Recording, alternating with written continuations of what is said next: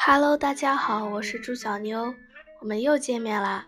今天我要给大家讲一个关于屠呦呦的英语故事，名字叫做《Saving Lives with a Plant》。她用一株青蒿拯救无数生命。Every year, malaria takes thousands of lives around the world, especially in Africa. But a Chinese scientist named Tu Youyou found a way to fight these diseases. She uses a common plant in China. It is sweet wormwood. In 1969, many people in China had malaria.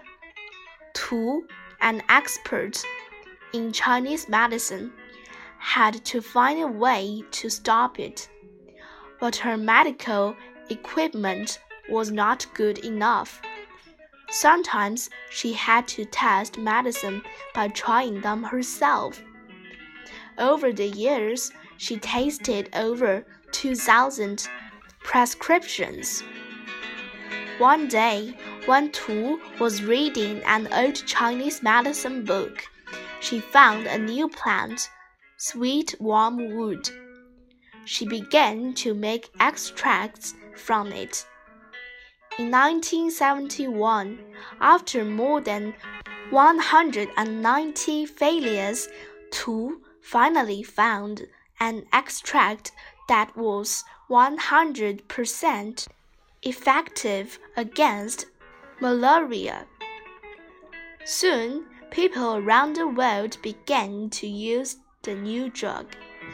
The drug is not only effective, but also cheap. People in poor countries can be cured. From 2000 to 2015, the drug saved over 62 million lives.